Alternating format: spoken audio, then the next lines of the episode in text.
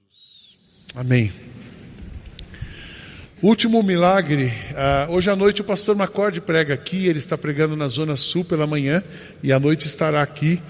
Mas o último milagre do Evangelho de João é o milagre da ressurreição de Lázaro. Esse milagre é muito interessante. Está no Evangelho de Lucas, uh, também narrado em Lucas. E eu peguei o texto de Lucas, capítulo 11, verso 1 a 44. Nós vamos ler toda a história.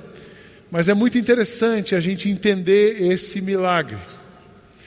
Porque, embora Lázaro que ressuscitou, o foco do milagre não é Lázaro.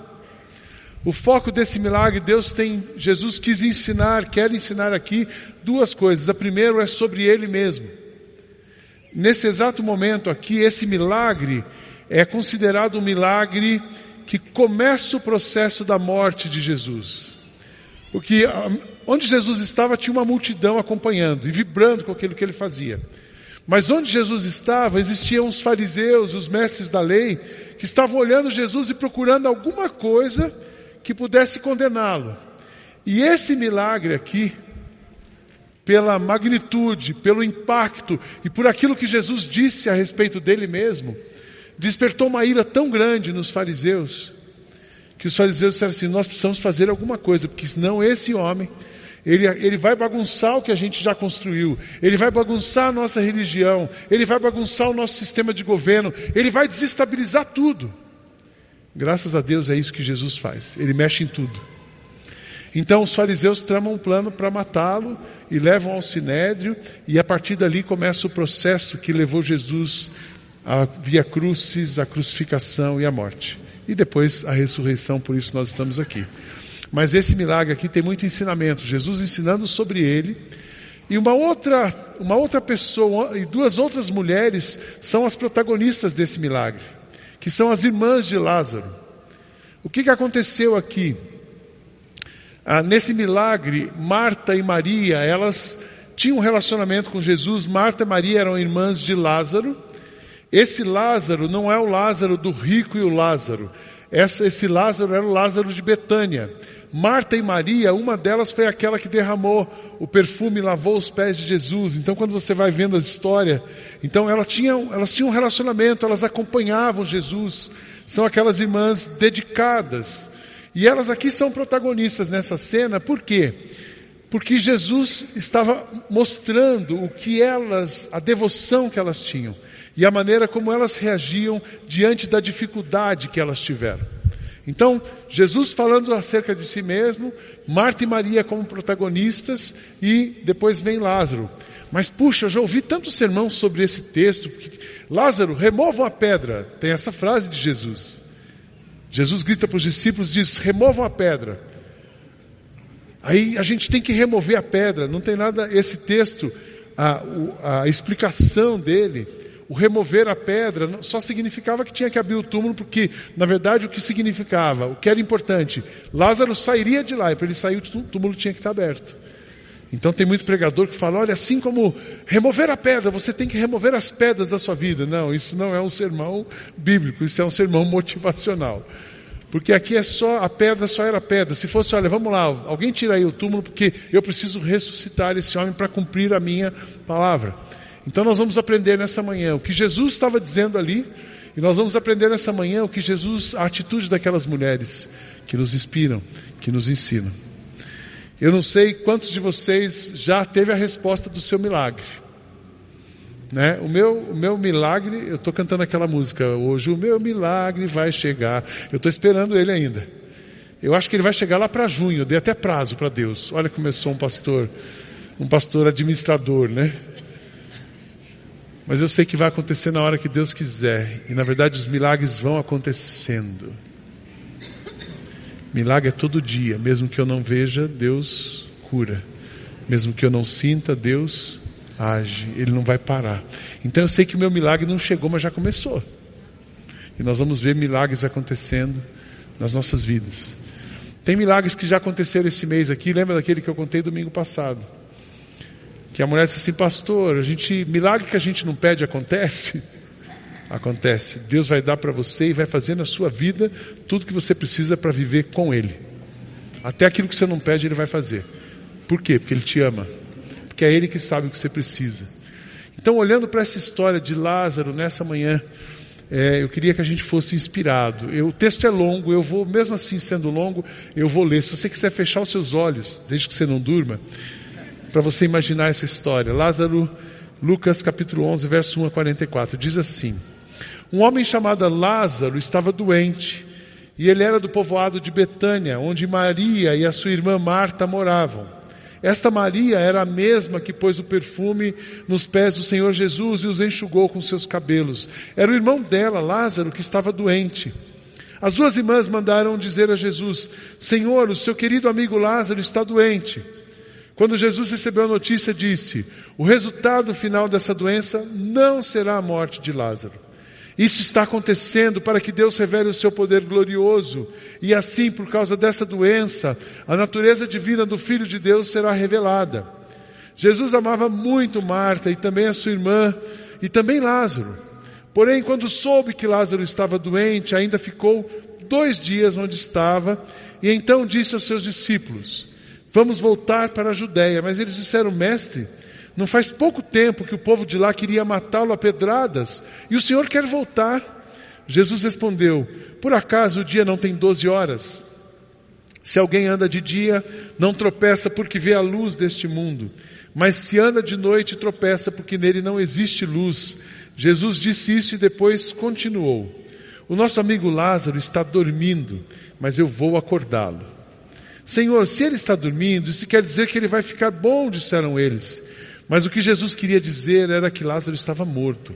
Porém, eles pensavam que se ele estivesse falando do sono natural. Então Jesus disse claramente: Lázaro morreu, mas eu estou alegre por não ter estado lá com ele, pois assim vocês vão crer. Vamos até a casa dele. Então Tomé, chamado de o gêmeo, disse aos outros discípulos: Vamos nós também, a fim de morrer com o mestre. Quando Jesus chegou, já fazia quatro dias que Lázaro havia sido sepultado. Betânia ficava a menos de três quilômetros de Jerusalém e muitas pessoas tinham ido visitar Marta e Maria para consolarem por causa da morte do irmão. Quando Marta soube que Jesus estava chegando, foi encontrar-se com ele. Porém, Maria ficou sentada em casa. Então Marta disse a Jesus: Se o Senhor estivesse aqui, o meu irmão não teria morrido. Mas eu sei que mesmo assim, Deus dará tudo o que o Senhor pedir a ele. O seu irmão vai ressuscitar, disse Jesus. E Marta respondeu: Eu sei que ele vai ressuscitar no último dia. Então Jesus afirmou: Eu sou a ressurreição e a vida. Quem crê em mim, ainda que morra, viverá. E quem vive e crê em mim, nunca morrerá. Você acredita nisso? Sim, Senhor, disse ela. Eu creio que o Senhor é o Messias, o Filho de Deus que deveria vir ao mundo. E depois de dizer tudo isso, Marta foi, chamou Maria, sua irmã, e lhe disse em particular: O mestre chegou e está chamando você. Quando Maria ouviu isso, levantou-se depressa e foi encontrar-se com Jesus, pois ele não tinha chegado ao povoado, mas estava no lugar onde Marta o havia encontrado. As pessoas que estavam na casa com Maria, consolando-a, viram que ela se levantou e saiu depressa, então foram atrás dela, pois pensavam que ela ia ao túmulo para chorar ali. Maria chegou onde lugar, chegou ao lugar onde Jesus estava e logo que o viu, caiu aos pés dele e disse: Se o Senhor estivesse estado aqui, o meu irmão não teria morrido. Jesus viu Maria chorando e viu as pessoas que estavam com ela chorando e também ficou muito, então ficou muito comovido e aflito e também perguntou: Onde foi que vocês o sepultaram? Venham ver, Senhor, responderam. E Jesus chorou o único lugar na Bíblia que fala que Jesus chorou. Jesus chorou e as pessoas disseram: Veja como ele amava Lázaro. Mas algumas delas disseram: Ele curou o cego. Será que ele não poderia ter feito alguma coisa para que Lázaro não morresse? E Jesus ficou então outra vez muito comovido. Ele foi até o túmulo, que era uma gruta com uma pedra colocada na entrada, e ordenou: Tirem a pedra. Marta, irmã do morto, disse: Senhor, ele já está cheirando mal, pois faz quatro dias que ele foi sepultado. Jesus respondeu: Eu não lhe disse que se você crer, você verá a revelação do poder glorioso de Deus. Então tiraram a pedra, e Jesus olhou para o céu e disse: Pai, eu te agradeço porque me ouviste. Eu sei que sempre me ouves, mas eu estou dizendo isso por causa de toda essa gente que está aqui, para que eles creiam que tu me enviaste. E depois de dizer isso, gritou: Lázaro, venha para fora. E o morto saiu, e os seus pés e as suas mãos estavam enfaixados com tiras de pano, o seu rosto estava enrolado com um pano. Então Jesus disse: desenrolem as faixas e deixe que ele vá. Que cena, já imaginaram? Me chama a atenção a multidão acompanhando Jesus.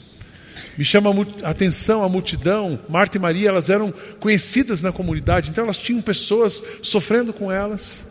E no meio desse sofrimento, Jesus está ali, fala com elas.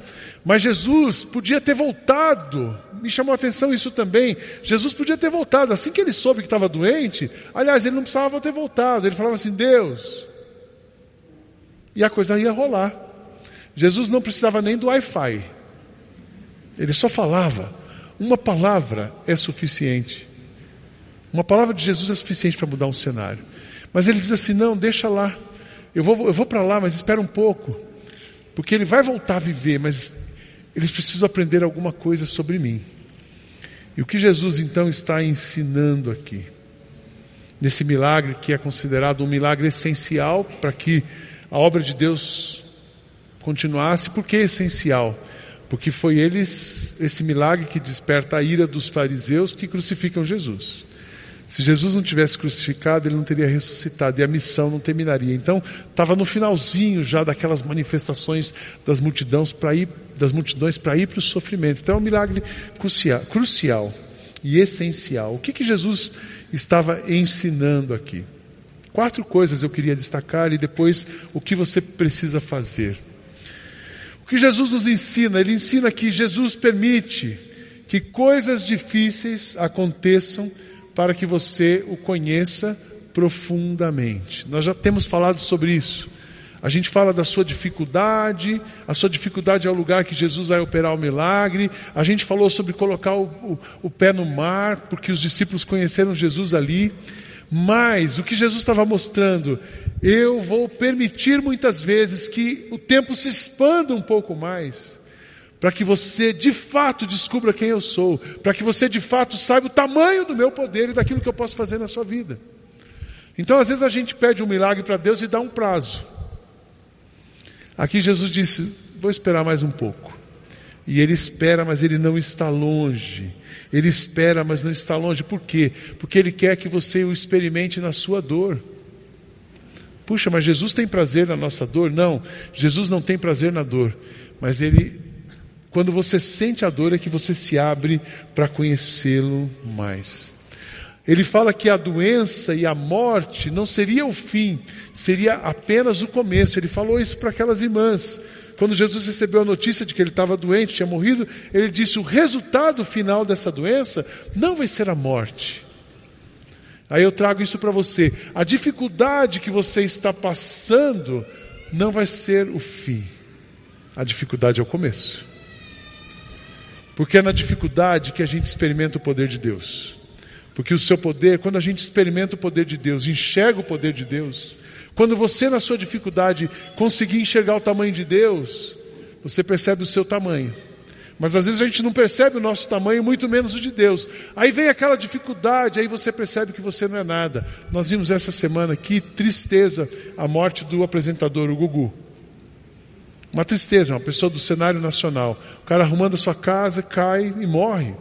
A vida é um sopro. A gente olhando para essa situação, quem somos nós? Somos nada.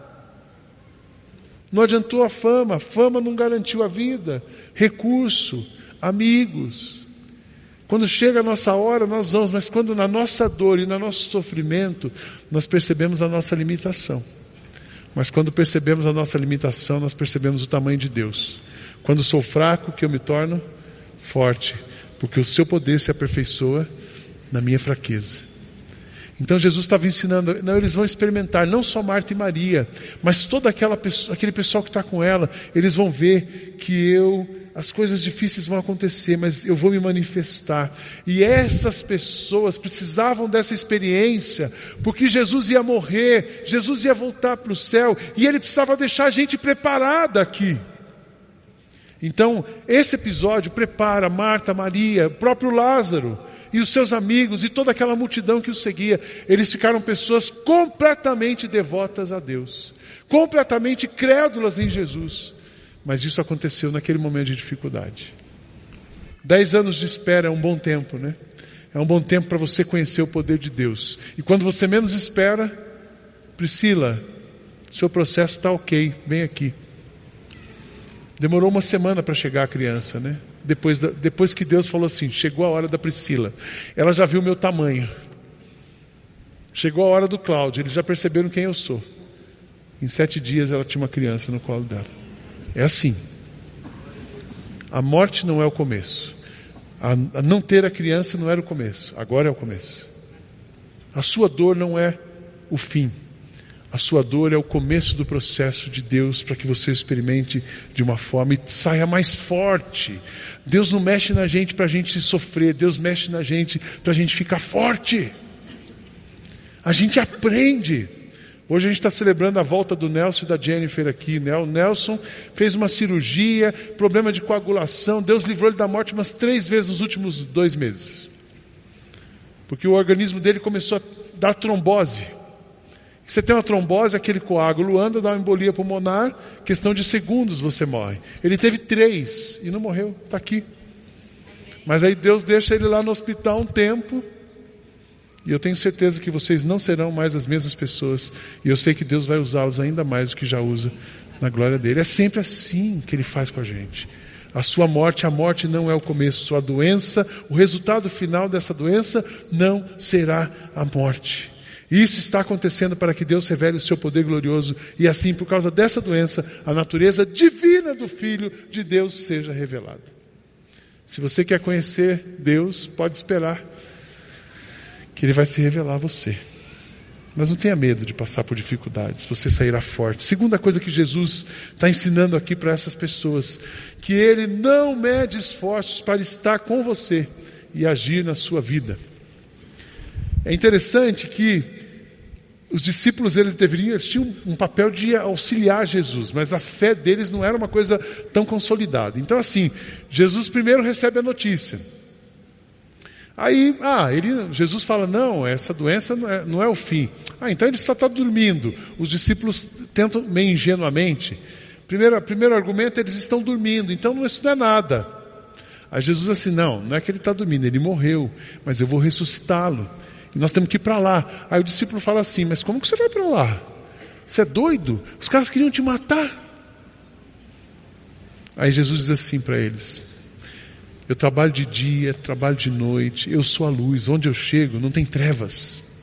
Então é isso que Jesus está dizendo aqui. Ele faz, uma, ele faz uma linguagem assim, meio um trocadilho, quando ele fala que o filho do homem, o horário, trabalho, é, se alguém tem, é, por acaso o dia não tem 12 horas, parece que ele está que, que Jesus estava dizendo aqui? Ele está dizendo assim: olha, eu não tenho horário, eu não tenho dia, eu não tenho obstáculo, eu não tenho medo de ninguém, eu não tenho pedrada, nada pode me segurar, porque quando eu quero fazer um negócio, eu sou a luz. E eu levo luz para as trevas, e onde eu chego as trevas se dissipam. Eu não paro de trabalhar. Isso é a mesma coisa que ele fala no Evangelho de João, no capítulo 9. Diz assim: precisamos trabalhar enquanto é dia. Jesus falando, para fazer as obras daquele que me enviou, pois está chegando a noite, quando ninguém pode trabalhar. Então, eu, enquanto estou no mundo, eu sou a luz do mundo. O discípulo tentou dissipar, não, tentou dissimular e não, não vamos, não precisa ir, você vai ser apedrejado. Aí Jesus disse: Não, nós vamos.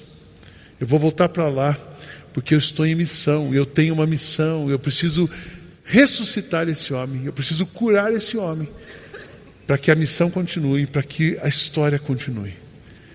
Então Jesus não tem medo, não tem nada na sua história que seja um obstáculo para Jesus.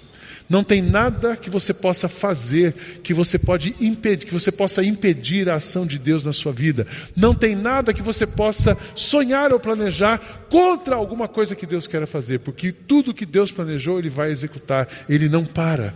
Ele não para de trabalhar. Jesus sempre trabalha e ele cumpre a missão. A missão dele não fica pela metade. A gente costuma dizer que a obra de Deus, ela nunca é feita pela metade, nunca é feita pelo caminho. Deus faz a obra por inteiro. Sabe por quê? Porque a luz dele nunca para de brilhar. E ele vai te incomodar. E ele vai te cutucar. E ele vai te atrair. E ele vai mexer em você até que em toda a sua história a luz dele esteja brilhando. Amém? Então, você já imaginou você ter Jesus que não para? Mesmo que você desista, ele não desiste. Mesmo que você ache que não vai acontecer, ele vai fazer acontecer do jeito dele, na hora dele. A terceira coisa que Jesus ensina aqui: Jesus é o caminho para que você viva eternamente. Ele fala para Marta, ele olha Marta assim, puxa Jesus, mas se você tivesse aqui ele não teria morrido. Jesus olha para Marta e fala assim, o seu irmão vai ressuscitar. Marta, ela sabia quem era Jesus e ela com toda a fé ela responde assim, eu sei que ele vai ressuscitar no último dia. Todos nós vamos ressuscitar. Ela já cria na vida eterna. Então ela já sabia que Jesus tinha poder para dar a ela a eternidade, que encontraria com seu irmão na eternidade. Mas Jesus fala assim: Não, Marta, eu sou a ressurreição e a vida. Quem crê em mim, ainda que morra, viverá. E quem vive em mim e crê, e quem vive e crê em mim, nunca morrerá. Você acredita nisso? Ela disse: Sim, Senhor. Eu acredito. Então Jesus estava dizendo para ela assim: o milagre que eu vou fazer na vida do seu irmão, para a eternidade já está feito, mas eu também vou fazer um milagre aqui e agora, porque quem crê em mim está sempre vivo, só existe vida em Jesus. Ela disse: Sim, Senhor, eu creio que o Senhor é o Messias, o Filho de Deus que devia vir ao mundo. Toda pessoa que reconhece Cristo como Senhor, Filho de Deus, ressurreto, morto, ressurreto, Filho de Deus, o Messias enviado, encontra a vida. E se você encontra a vida, você nunca vai mais, nunca mais você vai morrer. Ah, Sidney, mas as pessoas morrem, e a gente vai morrer. Mas para mim o viver é Cristo, o morrer é lucro. Se alguém está em Cristo, é nova criatura. As coisas velhas já passaram, eis que tudo se faz novo. Então, Cristo ele tem esse paradoxo de, mesmo que isso aqui termine o tempo aqui, você se despede desse mundo e chega no seu lugar. Porque uma vez que você está em Cristo, ainda que morra, todo aquele que crê em Cristo, ainda que morra, viverá. Em Cristo não existe morte, porque Ele venceu a morte. Então a situação ali era, era, era meio desesperadora, estava todo mundo triste. Mas Jesus primeiro coloca uma premissa, ele também ficou triste, é o próximo ponto. Mas antes de ficar triste, se comover com aquelas pessoas, ele fala assim: vem cá, a gente precisa entender o seguinte, calma. Porque essa dor, essa situação, ela é momentânea, porque comigo não existe dor, não existe tristeza, não existe lágrimas. Aí eu me lembro do texto de Apocalipse, ele enxugará dos seus olhos toda lágrima. É bom chorar de alegria, né, Pri? Eu não consegui não abraçar hoje o Gabriel aqui, não chorar. Porque quantas vezes a Priscila orando, conversando, quantas vezes conversamos sobre isso? Porque quando Deus faz o um milagre, Ele enxuga as nossas lágrimas. E eu quero dizer para você: Deus vai enxugar todas as suas lágrimas. Mas Ele, você vai passar. Passamos pelo vale, mas não ficamos no vale. O vale não é o nosso destino. O deserto não é o nosso destino. O deserto é o lugar da gente aprender. O deserto é o lugar da gente crescer. O deserto é o lugar da gente encontrar vida. A outra coisa que Jesus está ensinando aqui é que Jesus tem compaixão e sente com você a sua dor. Eu também me, eu, eu me, me impressiono com a emoção de Jesus. Eu me emociono com a afetividade de Jesus. Jesus, ele, ele criou um vínculo com aquelas pessoas. Você imagina, o cara é Deus. Ele veio para cá para uma missão. Ele podia assim, toca lá na. Fica amigo de Marta e Maria, lavou os pés, tá bom. Aquela mulher lavou o pé, não quero mais ver aquela mulher. Mas Jesus não, ele cria um vínculo de amizade. Ele vai criando relações fortes com aquelas pessoas, ao ponto dele se comover. Ele podia ter se comovido, mas ele se solidarizou e ele sentiu com aquelas pessoas, ao ponto de chorar pela tristeza que elas estavam sentindo. Então, quando você olha para Jesus e olhando para você, Jesus olha para você e fala assim: Eu tenho um vínculo com você, Fernando. A sua dor é a minha dor. Eu vou sentir com você. Ele não sente igual, Fernando, porque ele é Deus. Mas ele sente com o Fernando. Ele sente com a Cristiane. Ele sente comigo. Ele sente com você. Você imagina que nos seus dias mais difíceis, onde Jesus está nos dias mais difíceis da sua vida, Ele está ao seu lado, chorando com você, se compadecendo da sua dor tocando em você, sustentando você, inspirando você. Jesus viu Marta chorando, Maria chorando, e viu que as pessoas estavam chorando, então ele ficou muito comovido e aflito. E depois então é que ele faz o milagre. Primeiro ele se solidarizou, primeiro ele ficou junto. Primeiro ele acolhe, primeiro ele restabelece o vínculo, a relação. Jesus é afetivo. E depois ele manifesta o poder, cura, todo mundo viu a glória dele e o Lázaro volta para casa sem faixa, sem nada e cheirosinho. E cheirosinho. Foi completo. Acho que aquelas irmãs ali tinham alguma fábrica de essência, viu, Francisco? Que elas tinham um perfume do bom. Derrubava no pé de Jesus, lavou o pé de Jesus. E aí eu quero terminar três lições. Que, o que, que você pode aprender? Jesus nos ensinou, ele mostrou como ele age na nossa vida. Seus dias mais difíceis, Ele está do seu lado. Mas o que, como é que você pode reagir a isso? Três coisas. A primeira, confie que Jesus intercede por você. Marta disse para Jesus: Eu sei que, mesmo assim, Deus lhe dará tudo o que o Senhor pedir para Ele. É interessante a trindade, como eles trabalham: Deus Pai, Deus Filho e Deus Espírito Santo. A vontade é do Pai. O Pai quer, o Filho diz, e o Espírito se move para que você ouça o que o filho diz. Quando você ouve as palavras do filho, a sua vida muda. Então Marta disse assim: estou tranquila, Jesus, estou confiando. Sabe por que, que eu estou confiando? Porque eu sei que você vai falar para o Pai, e o Pai vai te ouvir e vai curar o meu irmão.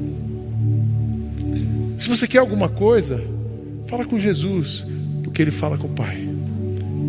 Fala com Jesus, porque Ele é a voz do Pai para responder, para trazer a resposta. Você está sem resposta? Pergunta para Jesus que Ele é a voz do Pai para te dar a resposta. Mas quem vai fazer você identificar a resposta? O Espírito Santo. O Espírito Santo se move entre nós para nos fazer ouvir a, a voz de Jesus, para a gente poder fazer a vontade do Pai. Então não duvida disso, confia, confia. Jesus está intercedendo.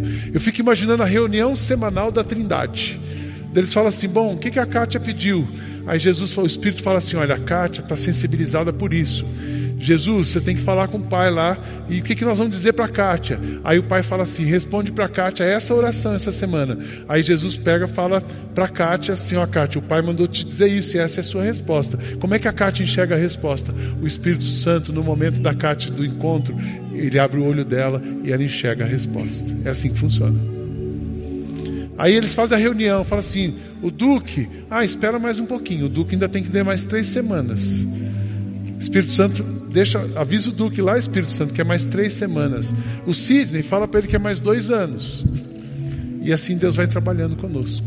Mas Ele não para de trabalhar. Creia, creia, confia. Outra coisa que a gente aprende: renda-se completamente a Jesus diante das suas dificuldades. Tem um lugar seguro para você ir, que é os pés de Jesus. O que, que Maria fez quando ela encontrou Jesus? Ela fez um escândalo, ela reclamou, ela negou, ela, ela não teve o um chilique. Maria se jogou aos pés de Jesus. Maria chegou ao lugar onde Jesus estava e logo que o viu, caiu aos seus pés. Tem uma música que fala do secreto, lugar secreto, quero ir mais fundo. Não só canta isso, mas realmente vai mais fundo se joga nos pés de Jesus. Aos pés de Jesus estarão as respostas que você espera. É aos pés de Jesus que você vai receber o consolo. É aos pés de Jesus, é na rendição completa a Jesus que você vai experimentar os milagres na sua vida. Nós tivemos uma conversa essa semana, os pastores, sobre Jesus como Senhor, Jesus como Salvador e Jesus como Senhor. Jesus não quer ser apenas o seu Senhor, ele quer ser o seu Salvador, não ser, ser apenas o seu Salvador, ele quer ser o seu Senhor. Salvador, ele muda, ele salva a sua alma, ele perdoa os seus pecados. Mas ele só é o seu Senhor quando você submete-se completamente a ele. Ele só é o seu Senhor quando você nega a sua cruz. Quando você nega você mesmo, toma a sua cruz e segue Jesus. Aí ele é o seu Senhor. E quando ele é o seu Salvador e o seu Senhor, a rendição aconteceu. Quando a rendição aconteceu, as coisas acontecem. Então, você tem que abrir sua vida inteira para Jesus tem que abrir a sua agenda, seu tempo, seu coração, seus pensamentos, seus comportamentos. Estou seguindo Jesus, mas se eu não mudo em nada, você não está seguindo Jesus. Ele pode ser o seu Salvador, mas ele ainda não é o seu Senhor. Porque quando ele é o seu Senhor, você muda tudo para fazer o que ele quer. Quando ele é o seu Senhor, você abre mão de tudo para abraçar aquilo que ele quer. Quando ele é o seu Senhor, você espera o tempo, porque você sabe que o tempo correto é dele, a vontade é dele, o querer é dele, o realizar é dele. Você pode depender dele e ele vai fazer aquilo que você precisa. Amém, irmãos? Por último, no poder de Deus. Eu não disse que se você crer, você vai ver a revelação do poder glorioso de Deus. E Marta, Maria, Lázaro, todas as pessoas que viviam em Betânia viram a manifestação sobrenatural de Deus. Eu quero desafiar a nossa igreja, você nessa manhã, abrir o seu coração e crer com toda intensidade que Deus vai se manifestar na sua vida na vida dessa igreja, no nosso país, na nossa cidade, nós precisamos crer. Eu não sei o que você tem no seu coração, mas eu quero te desafiar a crer. Confia, se renda e creia no poder sobrenatural de Deus. Vamos ficar em pé, fique em pé. E eu quero, nós vamos cantar uma, essa oração que temos cantado. Santo Espírito, és bem-vindo aqui. E eu quero que você abra o seu coração e deixe o Espírito Santo de Deus falar com você nessa manhã. Deixa o Espírito Santo de Deus trazer luz para as suas perguntas. Deixa o Espírito Santo de Deus se mover no seu coração, acalmar o seu coração ou te impulsionar ao próximo passo. Ele trará discernimento a você. Enquanto nós cantamos, se você quiser entregar alguma coisa muito específica para Deus, nós já oramos hoje na intercessão. Mas assim, Deus, eu quero me render ao Senhor, eu estou aos seus pés. Se quiser, vem para frente, a gente vai terminar essa série orando juntos uns pelos outros.